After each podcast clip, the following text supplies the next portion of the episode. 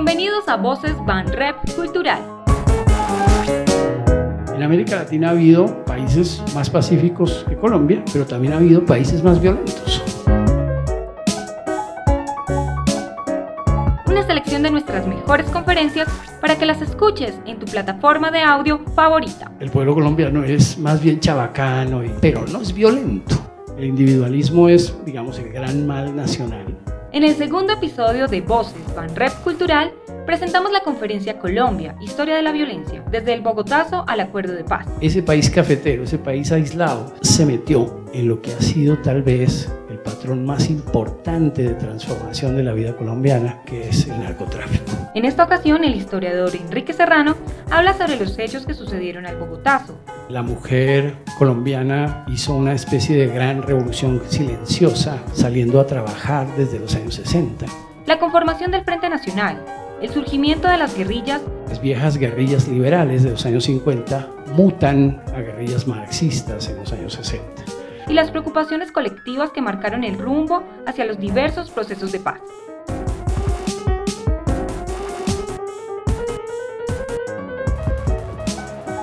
Continuando con lo que planteé en la primera charla, quisiera hacer tres precisiones iniciales que son no solo metodológicamente pertinentes, sino fundamentales para la comprensión e interpretación de lo que yo pueda decir y en general de lo que cualquier persona pudiera decir y pensar sobre la historia de un país tan grande y tan complicado como este.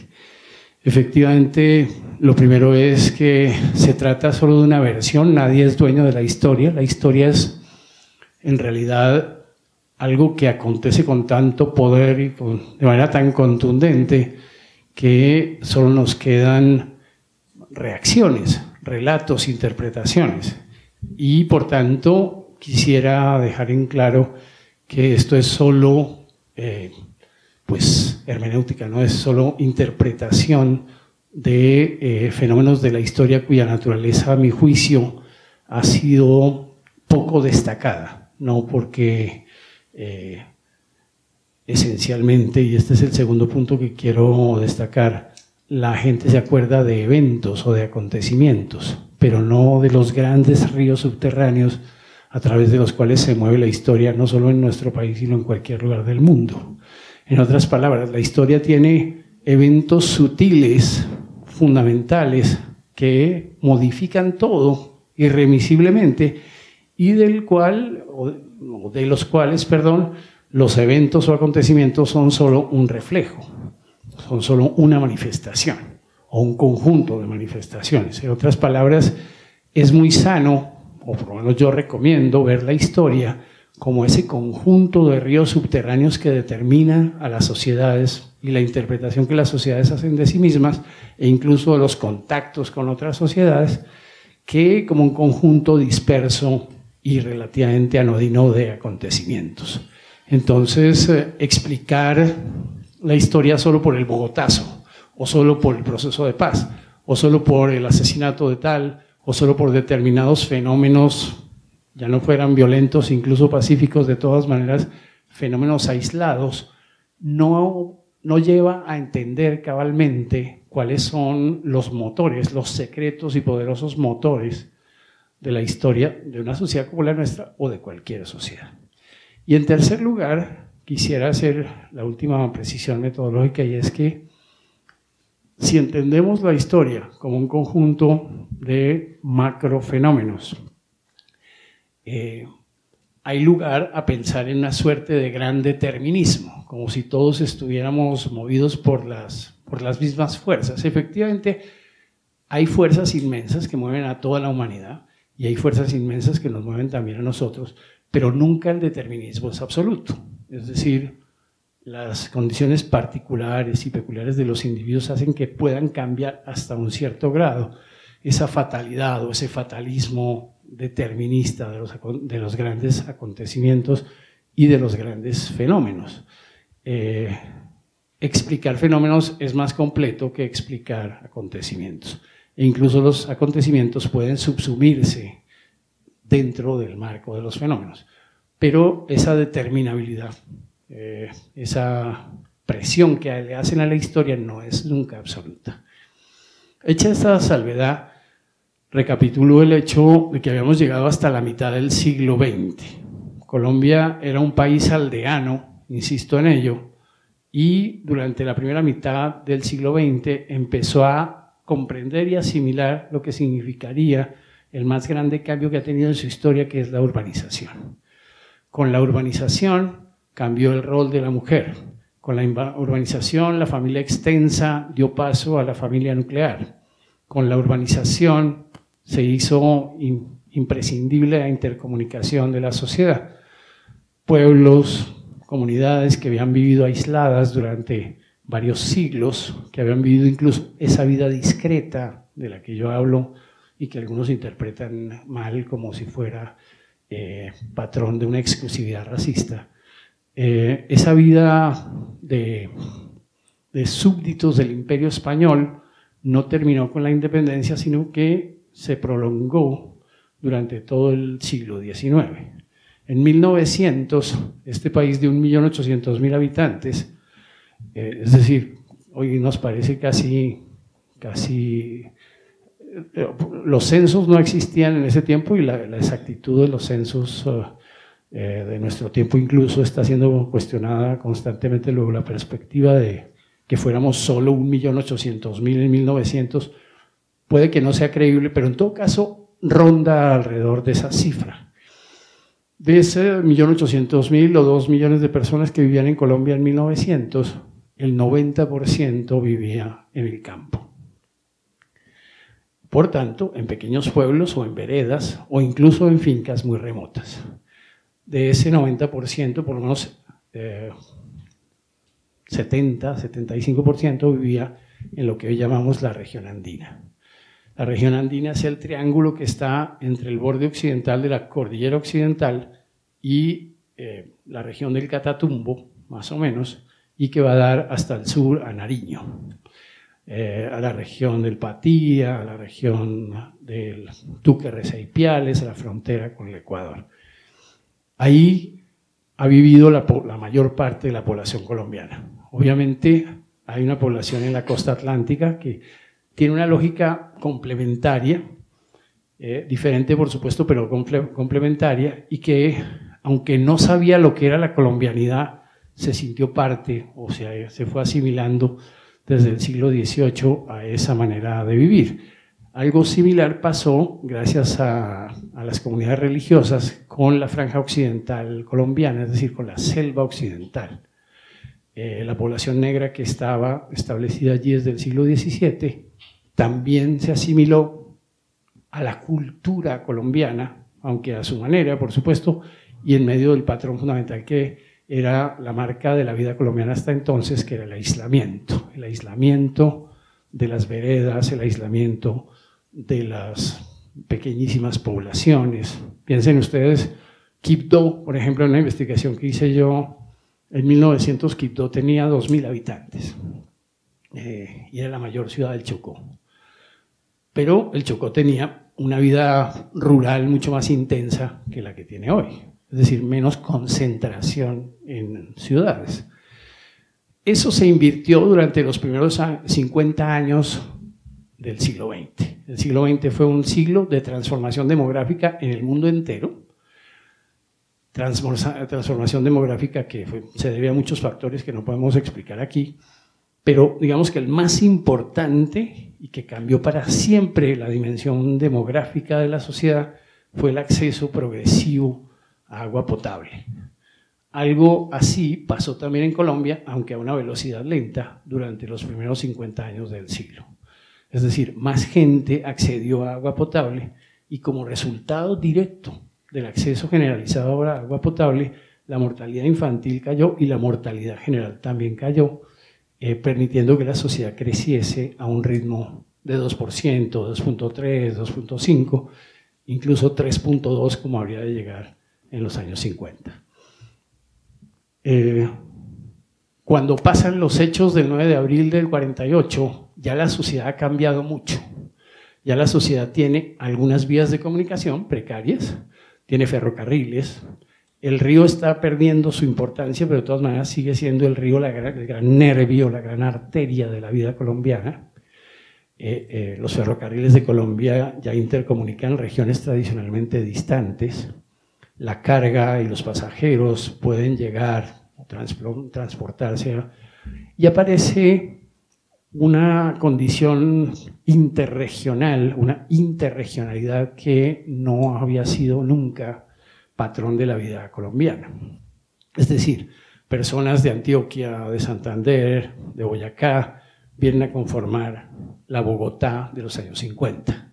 Es decir, después del 9 de abril, Bogotá se transforma de esta ciudad de 350.000 habitantes que tenía en una ciudad que asimila eh, migrantes provenientes de todo el país a una velocidad pasmosa y obviamente sin la infraestructura ni preparación adecuadas.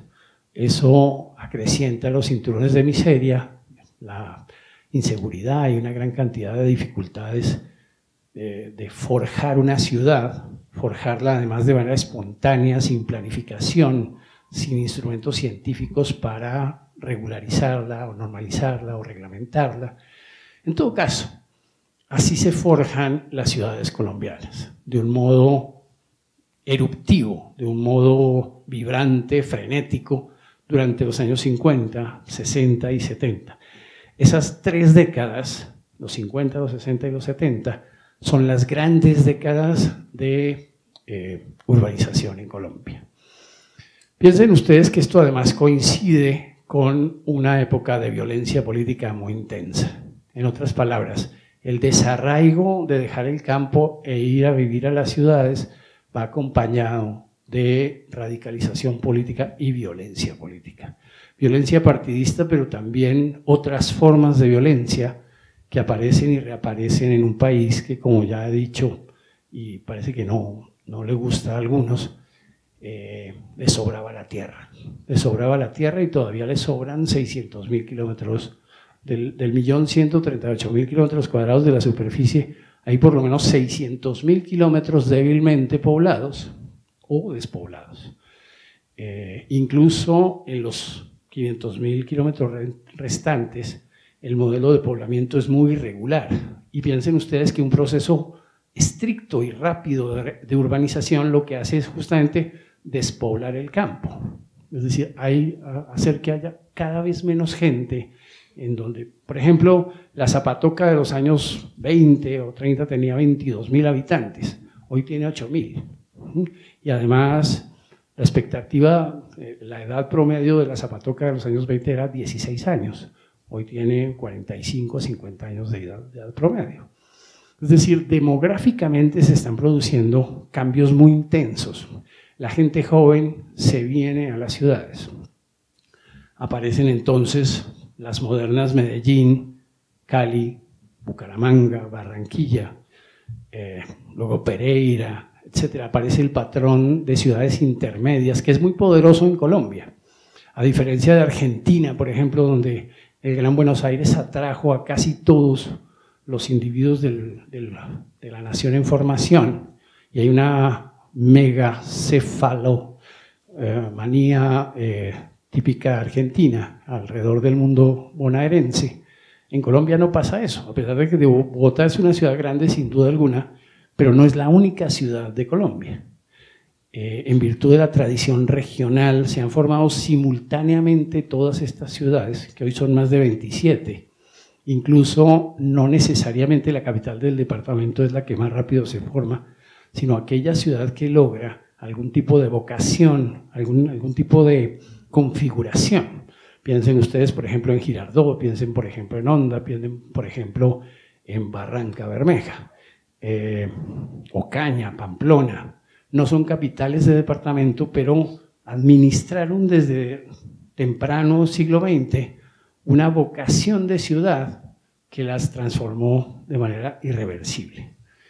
Esa transformación irreversible se debe también a la educación, la transformación de lo que entendíamos en Colombia, o lo que se entendió en el siglo XX como educación.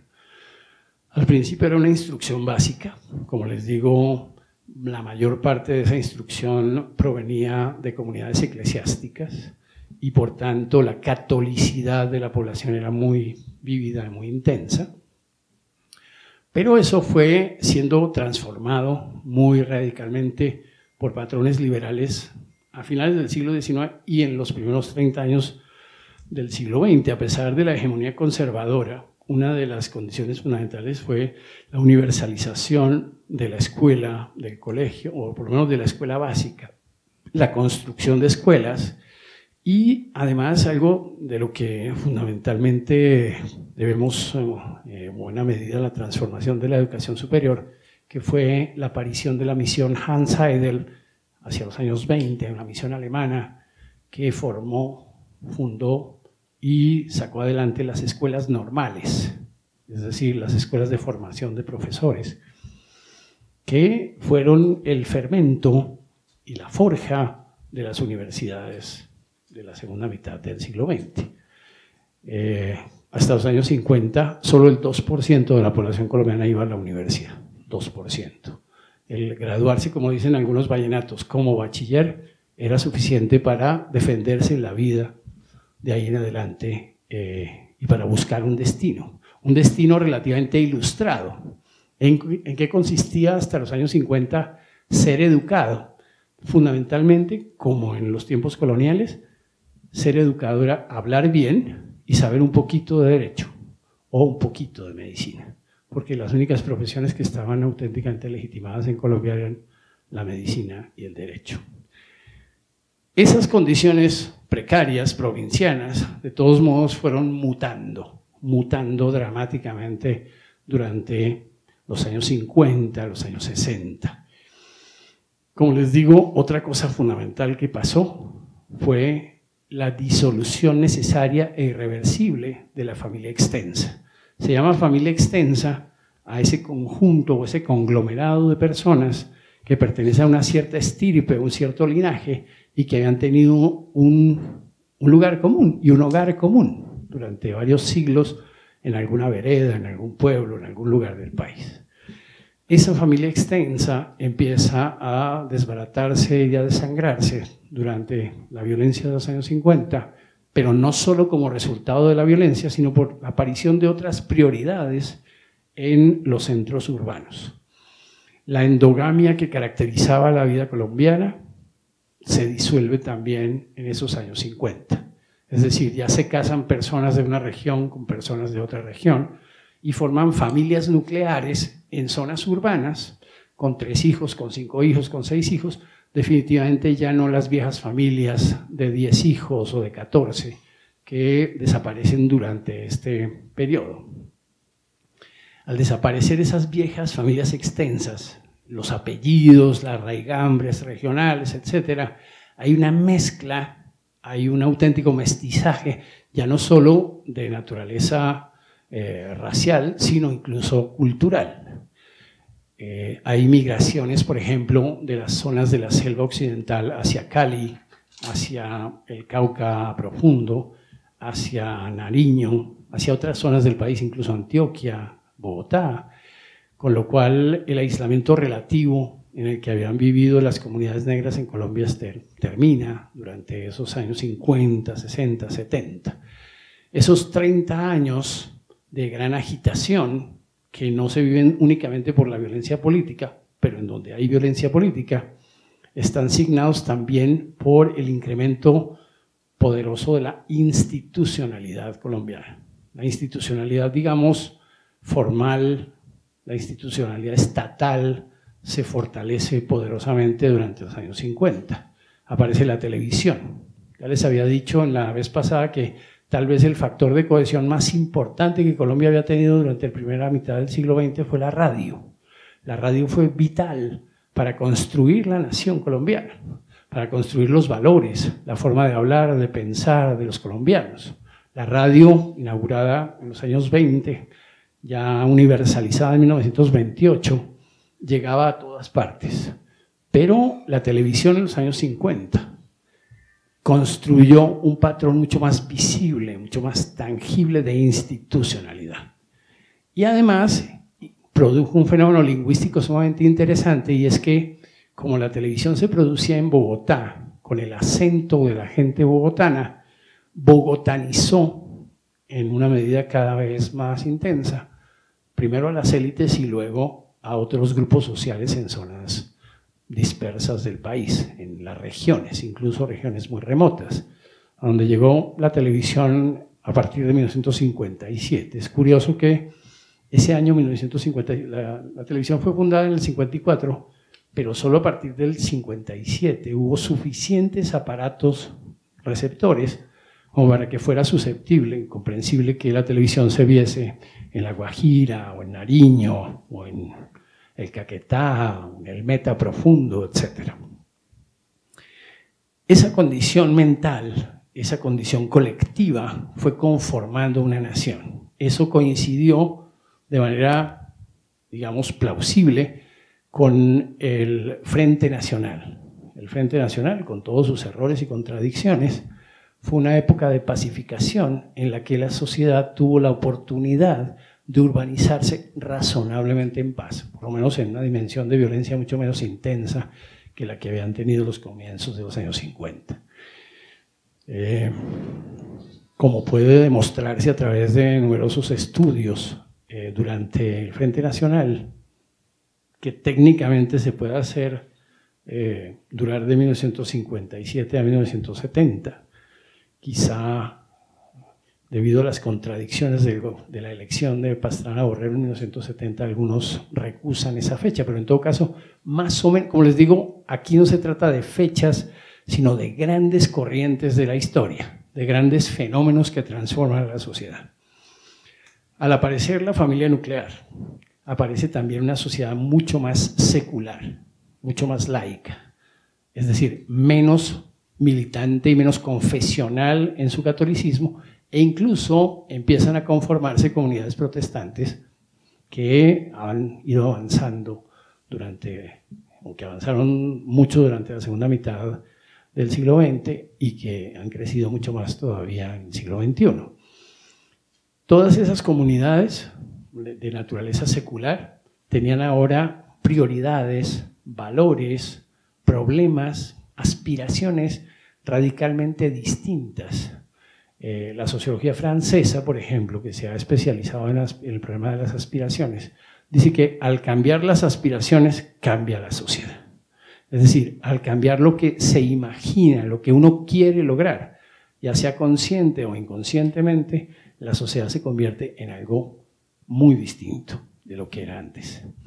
La sociedad hasta los años 50, por ejemplo, tenía poseer tierra como uno de sus valores más importantes.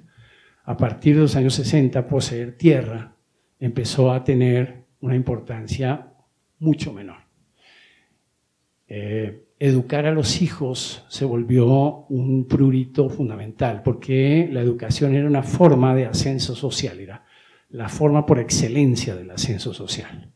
Como les decía, ser bachiller era importante, pero ya claramente ser bachiller no bastaba. Aparece la educación técnica del SENA, aparecen las universidades y sobre todo las llamadas universidades privadas en Colombia, porque claramente la universidad pública no daba abasto para un caudal gigantesco de estudiantes que eh, llegaban a aspirar a una educación más elevada y más profesional. También el espectro de medicina y derecho empieza a diversificarse durante los años 60. Por ejemplo, aparece una profesión que hoy es fundamental en la vida colombiana, junto al derecho y la medicina, que es la administración de empresas. Colombia es uno de los países con más facultades de administración de empresas en el mundo, de hecho, y con más administradores incluso buena parte del destino de la diáspora colombiana, es decir, de la migración colombiana a los Estados Unidos, a Venezuela, a España, tiene como patrón fundamental dirigir empresas o crear empresas o administrar empresas. Esa condición propia de esta, de esta idiosincrasia, idiosincrasia sin duda no muy sofisticada, pero en todo caso muy móvil, muy activa, eh, muy intensa, marca la pauta de los años 60. Eh, los años 60 son fundamentales porque, aunque había fermentos de ideología socialista y de comunismo en los años 30, es en los años 60 cuando estos movimientos en el mundo entero y en Colombia también empiezan a tener una repercusión muy importante en la vida colombiana. De hecho, pues las FARC, con su patrón de marxismo-leninismo, e incluso otras guerrillas, se forjan en los años 60. Movimientos obreros, movimientos sindicales, una gran cantidad de, redes y de acciones y de comunicaciones cuya naturaleza habría de eh, construir una forma de izquierda en Colombia, surgen en los años 60. Eh, la élite política, la élite económica era muy pequeña hasta ese momento y por tanto estaba muy localizable, estaba muy a la mano de las críticas de estos movimientos y sin embargo se encontraba fuertemente apuntalada al poder y por eso, sumado al impacto de la Revolución cubana y de una serie de movimientos eh, marxistas triunfantes en el mundo, dan origen a las guerrillas, a las guerrillas marxistas, leninistas, eh, de las que hablaremos cuando se aborde el problema del proceso de paz. En otras palabras, ese fenómeno no, y ese tipo de movimientos no se inventó aquí, pero en los años 60 se dieron las condiciones para que ese tipo de movimiento se convirtiese en algo pues importante, decisivo. Incluso las viejas guerrillas liberales de los años 50 mutan a guerrillas marxistas en los años 60. Eh, el aislamiento de estos movimientos empieza a verse roto por la influencia de la Unión Soviética, por la influencia cubana, incluso China en algunos eh, importantes segmentos y, en áreas fundamentales de, de, la vida colombiana, sobre todo la perspectiva de lo que las FARC fundaron como una guerrilla rural, una guerrilla de campo adentro, una guerrilla de zonas de colonización o de fronteras de colonización, que tenía el sur de Bogotá, que tenía el llano inmenso al este, que tenía los cruces de la cordillera como ejes geopolíticos de lo que ellos pensaban sería la construcción de un ejército revolucionario que habría de tomar el poder. Esa condición, sumada a la debilidad de las instituciones, lo reciente de las ciudades, lo mal planificada que estaba en general la sociedad, creaba una sensación de conmoción constante, de, inquietud, de fragilidad institucional todavía muy poderosa. Eh, hay un libro que yo siempre recomiendo, el de Eduardo Posada Carbó, que se llama La Nación Soñada. Salió en el 2003. Eh, Eduardo Posada Carbó es un historiador muy brillante de la vida colombiana. Y en ese libro, La Nación Soñada, hace un examen del comportamiento de las instituciones colombianas. Dice que a pesar de sus evidentes imperfecciones, que nadie puede negar, a pesar de eso, dice, la vida institucional colombiana se fue desarrollando con fluidez, con por lo menos una aceptable eh, asiduidad e idoneidad. Se configuró una élite económica, se configuró una élite política, fuertemente ligada a las leyes y a la tradición eh, de la jurisprudencia colombiana. Y eh, así se formó, así formaron las castas políticas en los años 60, la casta de Guillermo León, Valiente, Guillermo León Valencia, lo que dejó como herencia Laureano Gómez, el liberalismo de los 60, eh, con sus corrientes, con eh, López Miquelsen, con el turballismo, con todo lo que habría de ser después el patrón político de la vida colombiana. Pero lo interesante es que todavía no existían auténticamente clases medias. Había una élite poderosa incluso ya relativamente bien formada, y había una masa trabajadora inmensa que tenía estudios básicos y que todavía no conformaba, mm, por ejemplo, una economía de servicios, como ya en los años 90, 80 y 90 fue posible constituir. En todo caso, la vida colombiana, a pesar de sus trancazos y de sus contradicciones innegables, fluía con razonable normalidad. Y cuando digo razonable normalidad me refiero a que otras naciones habían tenido problemas mucho más graves que el nuestro, o que la nuestra, perdón. Por ejemplo, dictaduras militares muy cruentas, por ejemplo, eh, periodos de, de auténtica guerra civil, o de represión muy brutal por parte de autoridades de autoridades dictatoriales. Es curioso, en Colombia solamente hubo una dictadura que fue la de Rojas Pinilla, de 1954 a 57.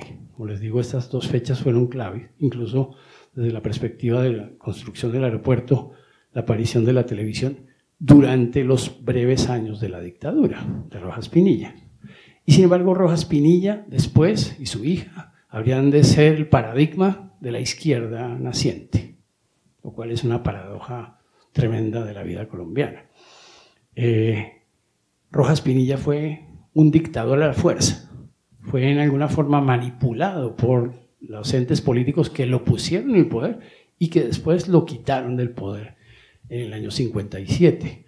No buscó eternizarse en el poder como lo buscan naturalmente los dictadores.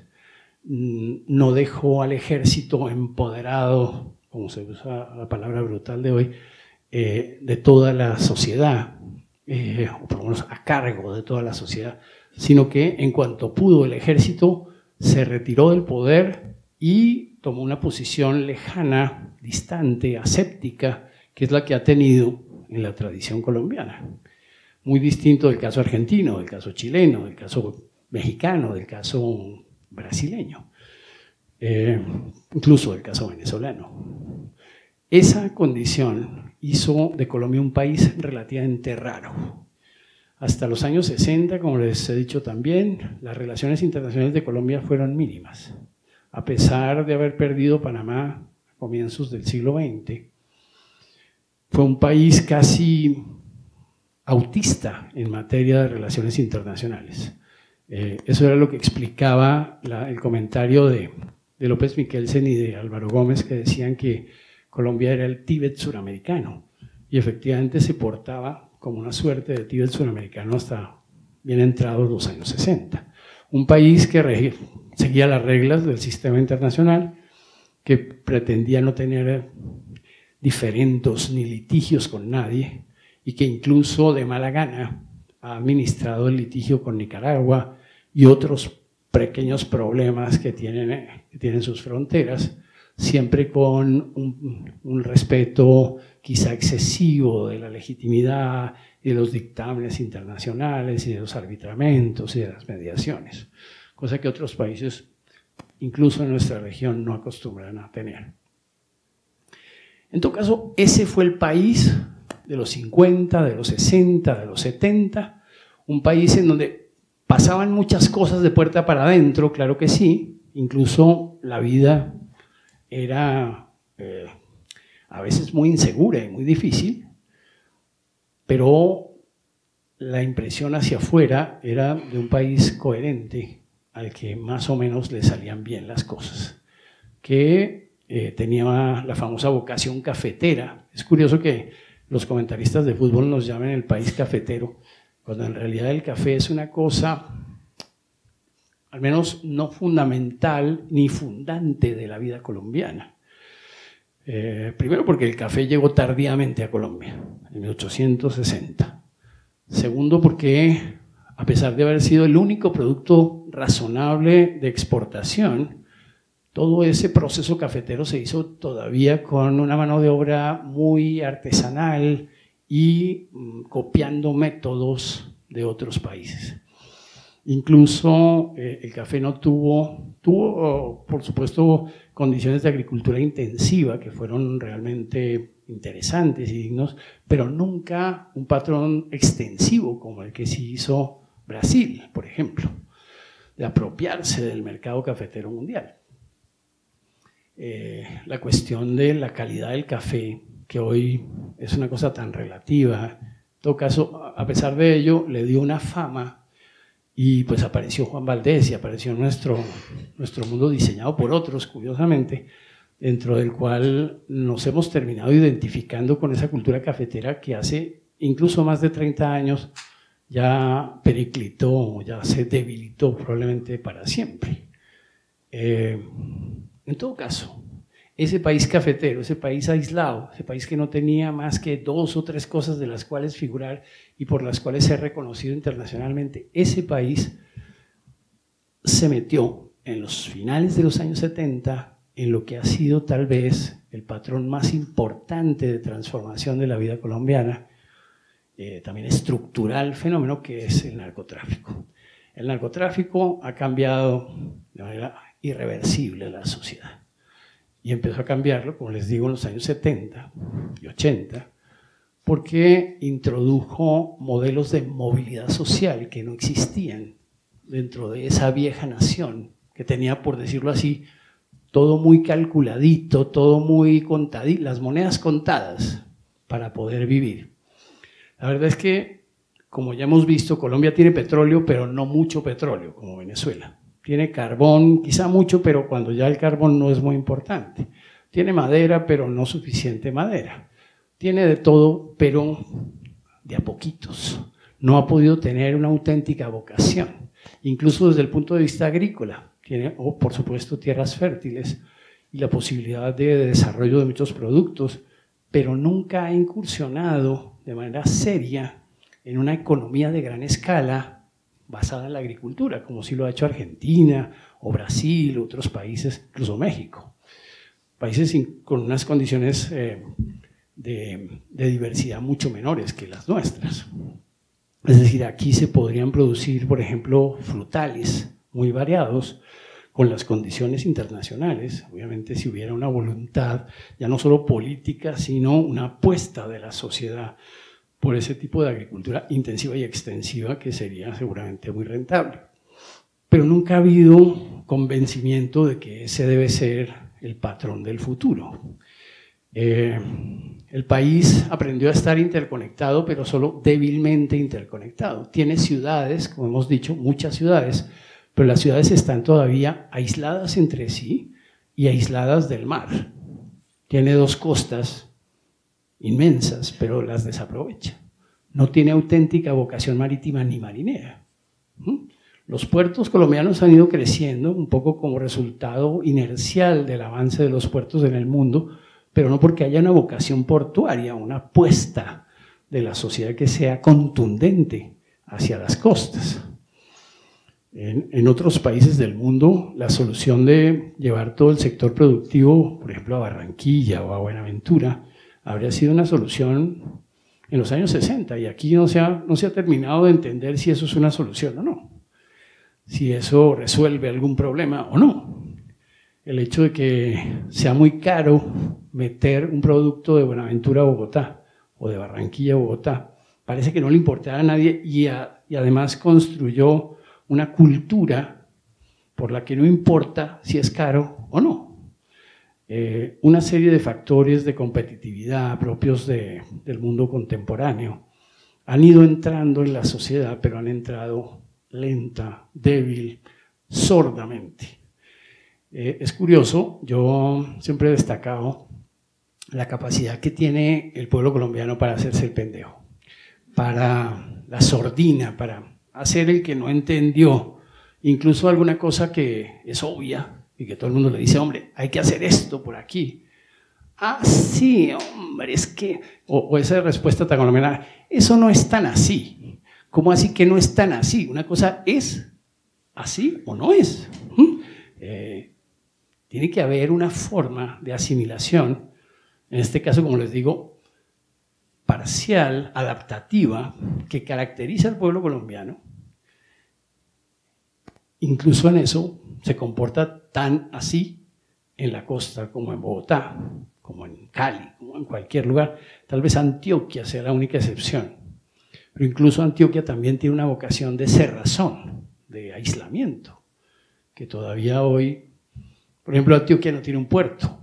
Debería tener hace muchos años el puerto de Tribugá, el puerto de aguas profundas, y no lo tiene.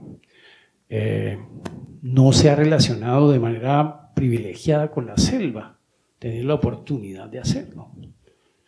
En fin, el pueblo colombiano, como les digo, se hace el pendejo frente a las cosas que tiene que hacer, se demora en, en asimilar la respuesta, sobre todo colectivamente. Quizá individualmente algunos individuos, algunos sujetos sean pioneros, los, los Nairo Quintana, pues, que se forjan solos y que hacen todo el esfuerzo y fracasan solos también. Eh, y cuando fracasan todo el mundo les cae a patadas, como suele pasar. Esa, como pasa ya no solo con Nairo, con James, con todos los, eh, los individuos que prometen determinada cosa y la gente empieza a aspirar a esa grandeza y finalmente no la pueden dar o no la pueden lograr y entonces son objeto del vituperio de la misma nación que los vio nacer y que durante un tiempo los apoyó. Eh, esa especie de mezquindad de la nación no ha sido objeto de, análisis profundo y de una comprensión cabal que, que nos pudiera llevar a sacar adelante las empresas individuales y colectivas con mucho más éxito y mucho más seriedad y mucho más enjundia. El pueblo colombiano sin duda es enjundioso. El pueblo colombiano se levanta temprano, el pueblo colombiano, eh, digamos, administra eh, la pereza y la, y la molicie en dosis aceptables, pero individualmente. En cambio, en términos colectivos suele ser muy lento, muy, muy tosudo, eh, en fin, muy cuestionable en todos los sentidos. El narcotráfico, como les digo, disparó la sociedad hacia otros niveles. ¿Por qué? Porque el narcotráfico penetró las fronteras de colonización, llevó colombianos por vías legales e ilegales a zonas nunca pobladas. Eh, involucró la selva involucró la llanura en una serie de negocios que en virtud de la debilidad institucional se demoraron muchos años, décadas incluso, en ser reconocidos y eh, de alguna manera combatidos. El narcotráfico nunca fue, o por lo menos durante los años 80 y 90, a pesar de cuestionar tan seriamente a la sociedad y ponerla en jaque, porque claramente la puso en jaque a finales de los 80 y a comienzos de los 90, no solo al gobierno, no solo al Estado, que es precario, sino a la sociedad. En realidad, lo que conmueve a los pueblos es aquello que cambia a las sociedades, como les, como les decía al comienzo los ríos subterráneos que finalmente abren un surco, un lecho gigantesco por donde empieza a fluir la nueva sociedad. En ese orden de cosas es interesante que no expliquemos al pueblo colombiano solamente por sus hechos, sino por sus fenómenos. Se urbanizó rápidamente, de manera eruptiva. Además, las clases medias se formaron de modo desordenado. Eh, la, educación progresó y prosperó. Incluso hoy tenemos una tasa de alfabetización de 95 a 96% para un país de 50 millones de habitantes. Es muy aceptable, sobre todo en el corto plazo en que se hizo esa transición. Eh, la educación tiene muchos defectos, pero sin duda ya no es la educación del pasado, en donde solo unos pocos accedían claramente a, a su importancia, a sus beneficios. Pero el pueblo colombiano todavía no se siente suficientemente educado. Todavía la educación sigue siendo uno de los grandes asuntos, no solo para los gobiernos, sino para el Estado y para la sociedad, en un sentido amplio. Eh, ¿Cómo es la educación colombiana? Digamos que los aspectos centrales de instrucción es una educación aceptable y en algunos casos en algunos campos es buena. Pero desde el punto de vista de la asimilación profunda del conocimiento y el aprovechamiento de ese conocimiento para algo más global, más integrado con el saber global, el pueblo colombiano todavía está muy atrasado. Todavía no asimila el verdadero valor de la educación en las sociedades contemporáneas, que es poderse, poderse traducir en integración con el mundo, con el sistema global. Esa circunstancia ha hecho que a pesar del narcotráfico, del negocio del cual en realidad controlamos, si es que estoy hablando en primera persona, pero controlan las personas que están metidas en eso una pequeña parte, 10% o 15% de los beneficios cuando más. Incluso produciendo hoy, como producimos casi toda la cocaína del mundo, eh, la ganancia efectiva que se deriva de eso es muy poca, comparada con la que ganan los intermediarios y en general los promotores del gran sistema. En todo caso, esa perspectiva de participar de un negocio global hizo al pueblo colombiano un poco más global, un poco más integrado con la comunidad internacional grande, contradictoria, poderosa. Llegar al final del siglo XX con una población de 42 millones de habitantes, que hoy es de 50 millones. La natalidad bajó, la fecundidad bajó, la mujer colombiana hizo una especie de gran revolución silenciosa, saliendo a trabajar desde los años 60, los años, incluso desde los años 50, profesionalizándose. Hoy en día las mujeres son eh, las que obtienen, 58% de los grados obtenidos son por mujeres, solo 42% por hombres. Luego la perspectiva de su profesionalización y de su avance, eh, del avance en carreras profesionales de, de buen recibo es mayor en lo femenino que en lo masculino. Y sin embargo, ese fenómeno no fue producido por nadie deliberadamente, sino que se dio un poco espontáneamente, eh, no planificadamente. En otras palabras, la mujer siguió siendo ama de casa, madre y además trabajadora. Y esas tres cosas, esas proezas, digamos, las hizo durante los años 60, 70 y 80. Eh, al transformarse la sociedad, se produjo también la laicización de la que estamos hablando al comienzo. La Iglesia, durante todos los siglos de la colonia y durante la temprana independencia tan importante y tan protagónica, ha ido perdiendo peso no demasiado, por supuesto, pero ha ido perdiendo peso durante la segunda mitad del siglo XX y durante el siglo XXI. No desaparecerá como actor de la vida colombiana, pero sin duda ya no es todo lo importante, todo lo decisiva, todo lo fundamental que había sido durante el periodo anterior. Y sobre todo, la Iglesia está cada vez menos ligada a la educación y a los valores de la educación, que se ha sofisticado, diversificado y en alguna forma secularizado durante este periodo. Las clases medias, el gran fruto de las sociedades contemporáneas son las clases medias. Las clases medias se formaron un poco por el esfuerzo de sus padres, un poco por el carácter de su colegio y de su zona de formación básica, pero también por los medios de comunicación, por el narcotráfico, por una gran cantidad de fenómenos palpitantes durante la segunda mitad del siglo XX. ¿Qué pasó con la sociedad? Se volvió más desconfiada, se volvió más ingobernable, se volvió un poco más rebelde. Las guerrillas estorbaron durante largo tiempo la vida institucional y además se impregnaron del fenómeno del narcotráfico y con eso se volvieron pues más grandes y amenazantes, más desestabilizadoras pero nunca llegaron al poder. Eh, y además, la sociedad desarrolló una serie de, anticuerpos contra, ese, contra por lo menos ese patrón de marxismo como triunfo en Cuba, como triunfo en Venezuela, como triunfo en Nicaragua, incluso con las versiones soft de, de Bolivia o de Ecuador, incluso contra el peronismo como modelo, el modelo argentino de estatismo que es además tan contradictorio y tan argentino, tan único, digamos.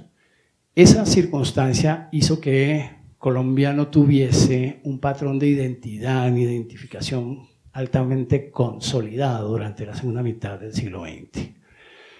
Esta sociedad, como les digo, eh, lo dice Eduardo Posada Carbó en La Nación Soñada, no es una nación soñada, es una nación imperfecta, pero con todo eso es una nación. La identidad colombiana no está del todo consolidada, pero existe una identidad nacional. Nosotros no la vemos ni la reconocemos claramente, pero todo el que no es colombiano sí lo hace. Es decir, él sí sabe lo que es ser colombiano, como nosotros creemos saber lo que es ser peruano, o argentino, o mexicano. Obviamente generalizando, porque al fin y al cabo toda, toda nación se forma una idea generalizada de las, de las otras. Esa circunstancia hace que haya llegado al siglo XX, a diferencia de 1900, una población de 42 millones de habitantes con 72% de población urbana. Hoy en día, en 2018, es claramente más de 80%. ¿Qué es lo que está desapareciendo? ¿Qué es lo que desapareció en la segunda mitad del siglo XX? Desapareció el modelo de vida campesina. Desapareció, como hemos dicho, la familia extensa. O por lo menos se minimizó. No es que haya desaparecido totalmente, pero en todo caso ya no es lo que era. Desapareció el pequeño pueblo, la idea de población o de municipio, tal como se entendió hasta los años 50 o 60. Desapareció también eh, esa solidaridad relativa regional que existía y empezó a aparecer un modelo de sociedad mucho más alterno, alternativo, mezclado, diverso y también más contradictorio, sin duda alguna, más difícil de gobernar. Y apareció como el gran producto del siglo XX la, clase media o las clases medias. Las clases medias son difíciles de definir porque no son solo una cuestión de ingreso o de cuánta plata necesita uno ganarse para ser de la clase media. La clase media, en todo el mundo, no en Colombia solamente, es una cuestión de valores y de aspiraciones. Es decir, hay valores de clase media, por ejemplo, el progreso, hay aspiraciones de clase media, la llamada independencia, que la gente dice, no, yo quiero ser independiente, tener mi propia empresa. Ese tipo de cosas, por ejemplo, se forjaron durante el siglo XX y se convirtieron en algunos de los faros de la vida de la clase media o de las clases medias durante esa segunda mitad del siglo. Mm, la cuestión política e ideológica es paradójica en Colombia todavía. Hoy, hoy tenemos una sociedad presuntamente muy polarizada. La verdad es que todas las sociedades se polarizan. Esto lo digo porque eh, a mí me han preguntado y a otras personas les han preguntado si ven que la polarización en Colombia es muy grande. No, lo que pasa es que nunca habíamos estado polarizados. Piensen ustedes que hasta los años 1990 más o menos, el espectador y el tiempo no tenían un patrón ideológico, o por lo menos sí lo tenían, pero no tenían un valor consciente de naturaleza ideológica tan marcado como el que tienen hoy. Ni Caracol, ni RCN, etc. Eh, esa polarización ha sido importada, y yo digo que a mi juicio esto ya en el siglo XXI, no en el siglo XX, eso viene del el modelo español, sobre todo lo trajo el grupo Prisa, el país de Madrid, ese tipo al comprar el espectador, el caracol, una serie de medios, eh, eh, la W, y sobre todo se debe a la funesta, o por lo menos a la problemática figura de Julio Sánchez Cristo. Pero eso es otro problema que, que no, no, viene al caso de, de, esta conferencia. En todo caso, eh, la sociedad sí empezó a forjarse políticamente pero todavía un 80%, un 75% de la población no tiene esa dimensión ideológica como algo central en su vida. En general en América Latina, según los estudios que han hecho politólogos, un 70-75% de la población no tiene opinión política, por lo menos no tiene opinión ideológica ni doctrinal es el resto, el 25% o el 30% restante, el que opina en los periódicos, el que tiene una posición militante, etc. Los demás, como las, las elecciones lo demuestran, se dejan llevar por una u otra corriente en un determinado momento. De lo contrario, no habría alternancia de poderes. Eso más o menos pasa en todas las sociedades, pero en la nuestra es muy agudo, muy, muy acusado ese fenómeno. En tu caso, y para no hacer esta charla infinita, los años 50 a los años 2000 vieron la transformación más intensa de la vida colombiana que hayamos conocido.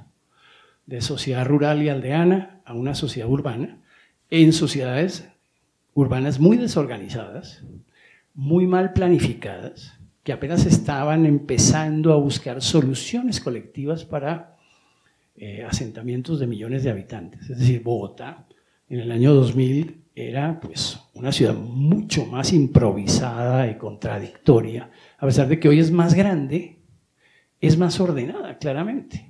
Es decir, hoy hay un patrón institucional que rige con más intensidad la vida colombiana, y no lo digo porque a mí me parezca, no, es que los analistas que han seguido estos fenómenos a través del tiempo así lo demuestran, claramente. Eh, a nosotros nos parece terrible el tráfico, nos parece terrible que haya carteristas en todas partes y no sé qué. Pero es parte de la vida, digamos, de la evolución natural de una sociedad rural que, como decía Gonzalo España, todavía tiene tierra en las orejas, a una sociedad urbana, aséptica, ultra avanzada y ultra sofisticada, como algún día lo será, no sabemos cuándo, pero en todo caso la perspectiva de la sociedad sigue un rumbo natural. Esa es una, una de las conclusiones fundamentales que yo quiero sacar. Colombia no es distinta al resto de la sociedad, por lo menos esencialmente no es distinta. Hay gente que quiere enarbolar una especie de excepcionalismo colombiano, diciendo, no, es que esto es muy distinto a los demás, ustedes no se imaginan. Es parecido, es parecido y se comporta con patrones parecidos. ¿Mm? Claro, cada sociedad tiene sus peculiaridades y sus particularidades, por supuesto, y la nuestra también las tiene. Pero el proceso de urbanización es parecido a muchos otros procesos de urbanización. Incluso es relativamente exitoso, incluso es relativamente rápido. ¿Sí? Colombia se urbanizó rápidamente. Si ustedes van, por ejemplo, a un país como El Salvador, en general los países centroamericanos como Guatemala, verán patrones de urbanización mucho más lentos. En Bolivia, en Perú, lo demuestran muchos factores. Hay maneras de, entenderlo. Incluso nosotros pensamos que toda Argentina es muy urbana porque creemos que toda Argentina es Buenos Aires. No, no es lo mismo Salta o Santiago del Estero o San Miguel de Tucumán. Son sociedades semirurales, todavía fuertemente ligadas a patrones del pasado donde por ejemplo la presencia indígena, la presencia indígena en Argentina y en Chile es mucho más fuerte que en Colombia. 8 a 10% de la población argentina, 9 a 10% de la población chilena son indígenas, con un patrón de asimilación indígena más difícil, con unas sociedades además que los han chocado con más violencia a través de los años, que en el caso colombiano. Luego, esa perspectiva de creernos tan raros y tan distintos y tan peculiares. Digamos que en términos de, la fanfarronería que caracteriza el pueblo colombiano está muy bien, pero no es aceptable. Es decir, el pueblo colombiano es parecido a otros pueblos. Y las cosas que le están pasando le han pasado a otros, con resultados que son similares a los que nosotros hemos tenido. Luego, esa idea de, pensarnos pues al estilo Roy Barreras, pues como si fuéramos quién sabe qué país tan... es absurda. Incluso también al modelo de Uribe. En todo caso, la perspectiva del mundo del pueblo colombiano ha ido evolucionando. Se ha incrementado el consumo. El pueblo colombiano en el siglo XXI es un pueblo altamente consumidor. Curiosamente, saben, seguramente saben ustedes en qué gasta más plata el pueblo colombiano. No en comida, sino en ropa. La ropa es en realidad el eje de la... Sociólogos franceses han venido a investigar aquí los, los armarios de la gente y se dan cuenta de que tiene vestidos y camisetas y medias en una profusión gigantesca comparada con otras sociedades. Eh, esa compra de ropa en algunos casos es francamente obsesiva. Por eso tienen tanto éxito tantos almacenes de ropa de calidades muy variadas, etc. Porque la ropa constituye uno de los ejes de presencia y de aceptación social más poderosos de la vida colombiana. Y eso, además, desde hace mucho tiempo. O sea, la ropa ya era muy importante en la Bogotá de los años 20 o en la Bogotá del siglo XIX. Y eso que la gente, como ya les decía, entre 1900 y 1950 vivía casi toda descalza. Y con todo y eso la ropa era muy importante.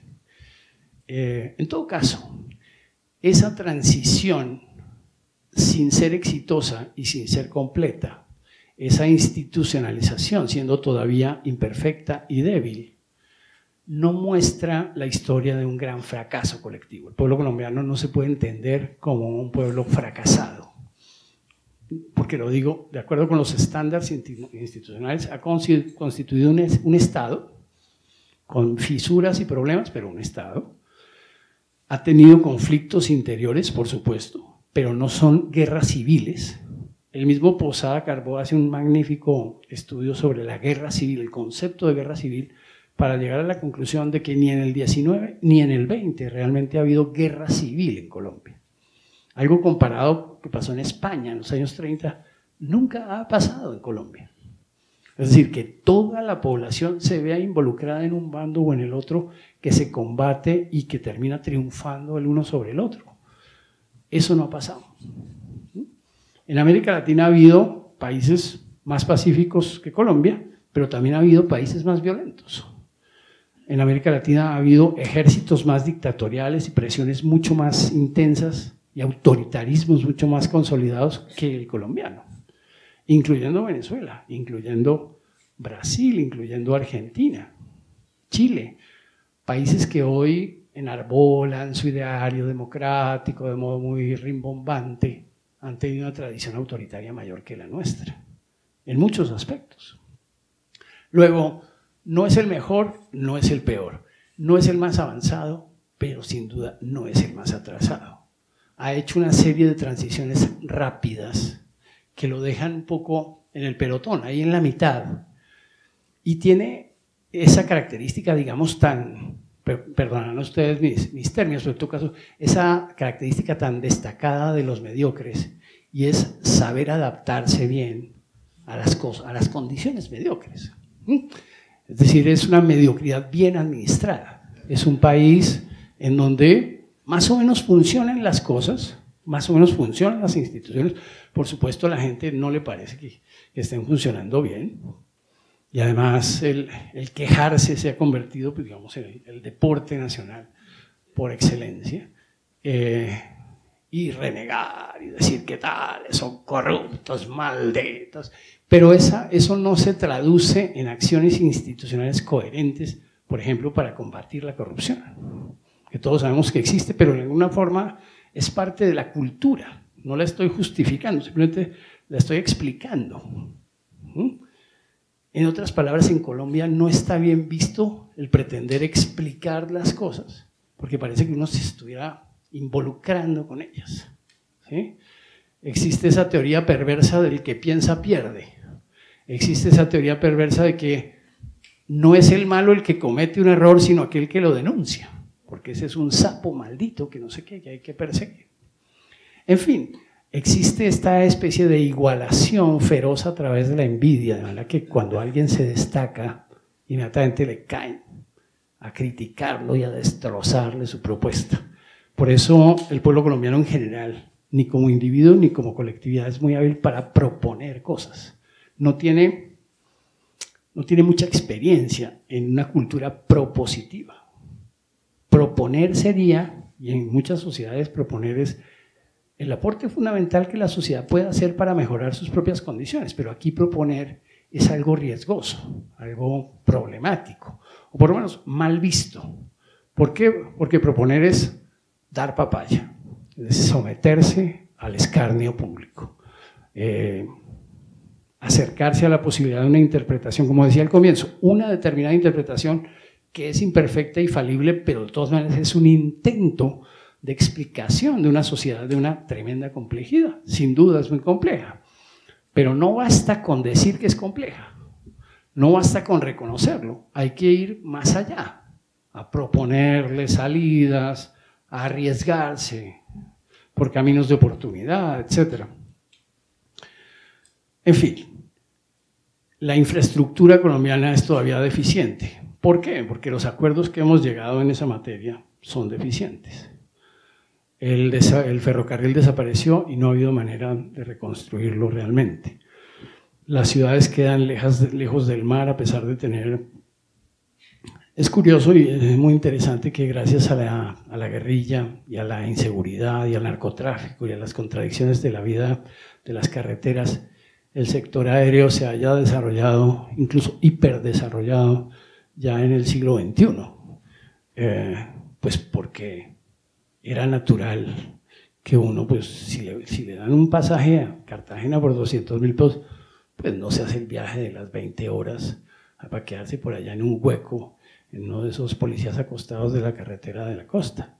En todo caso, la, perspectiva del pueblo colombiano sí es la de adaptarse al menor esfuerzo. Es muy hábil para hacerlo, pero también es la cultura del rebusque, es la cultura hoy en día de méritos y reconocimientos que se van acumulando. Eh, los narcotraficantes colombianos, curiosamente, no forman mafias, digamos, tan impactantes como las de los sicilianos y, el sur de Italia, la andragueta italiana, la camorra, sino que se traicionan unos a otros muy rápidamente. Eh, lo estamos viviendo inclusive. Esa, esa condición de delatores, por lo menos de individuos que se prestan a varios frentes y que no tienen una solidaridad muy, muy profunda, caracteriza al pueblo colombiano y caracteriza sociológicamente su avance. ¿Por qué? Porque es un pueblo esencialmente individualista. El individualismo es, digamos, el gran mal nacional, el gran mal, sobre todo en tiempos en donde es imprescindible hacer una apuesta colectiva de gran envergadura y de larga duración. El pueblo colombiano es malo para la larga duración, para el largo plazo. Se le olvidan además los pactos que ha hecho a largo plazo. A corto plazo, lo que va a pasar mañana si lo tiene muy pendiente, o esta tarde, o la próxima semana. Eh, unos extranjeros nos destacaban en estos días la habilidad que tienen los colombianos para hacer agendas. Y están muy pendientes de lo que va a pasar a tal hora y no sé qué y parece que todo fuera muy puntual y casi londoniano, londinense, pero eh, no, sabemos que no. Y lo, y lo, del próximo mes, cuando alguien hace una cita para el próximo mes, pues es que no va a haber cita. Es decir, esa, esa condición del mediano y el largo plazo hay que involucrar a la cultura porque sin duda todavía no es una gran prioridad de la vida colombiana. En conclusión, los últimos 50 años del siglo XX fueron decisivos y tremendos, pero tuvieron muchas cosas buenas. El mundo que teníamos antes lo abandonamos, no totalmente, pero casi totalmente, y llegamos a un mundo desconocido, por lo menos poco conocido en el siglo XXI, que es el mundo urbano, que es el mundo del rendimiento, que es el mundo de la eficacia y la eficiencia, que es el mundo de los equipos o del trabajar en equipo, Todavía tenemos los 600.000 kilómetros cuadrados sin, sin ocupar, sin eh, integrar la vida colombiana. Todavía tenemos una serie de patrones de ilegalidad rampantes muy poderosos. Eh, ¿Recuerdan ustedes, no, no sé si recuerdan los que vinieron a la primera charla, que yo decía que esa explicación de que el pueblo colombiano es muy violenta en realidad es muy coja o muy insuficiente. El pueblo colombiano sí puede, igual que cualquier otro pueblo, reaccionar violentamente y en algunos casos lo ha hecho, muy pocos, curiosamente. Pero lo que tiene es una, un pequeño grupo de individuos que en una sociedad bastante conformista y bastante dada a diferir la culpa, ejerce el predominio de la violencia o el monopolio de la violencia. En ese sentido, cualquiera que tenga una actitud pues rampante y violenta se impone en un determinado lugar y los demás lo dejan, los demás en alguna forma no se le oponen. Y eso ha permitido que tenga cifras muy graves de violencia y de asesinatos y de cosas muy terribles y que durante mucho tiempo tenga el estigma de ser el país o haya tenido el estigma de ser el país más violento del mundo sin que la población realmente respire una cultura violenta. En, el Mundial ustedes vieron Por ejemplo, la diferencia entre un hincha colombiano y un hincha inglés. Un, sujeto hooligan es un sujeto violento, brutalmente violento, en una sociedad que sin embargo lo controla con una ferocidad también muy grande. En cambio, el pueblo colombiano es más bien chabacano y chistosito y lo que sea, pero no es violento, en una sociedad que en realidad lo controla muy poco. Eh, en otras palabras, uno podría decir, el pueblo colombiano es mucho más libre, o por lo el individuo colombiano es mucho más libre que el individuo británico, holandés, francés. ¿Por qué? Porque el control social es débil. Entonces, esta sociedad con débil control social se ha constituido a sí misma autorregulándose. Es uno de los países más autorregulados del mundo. Eso no quiere decir que todo le salga bien. Hay muchas cosas que claramente no, no, no solo dejan mucho que desear, sino que están muy mal. Pero no ha habido manera de combatirlas con la convicción y con la eficacia institucional con la que otras sociedades las combaten. Muchas gracias.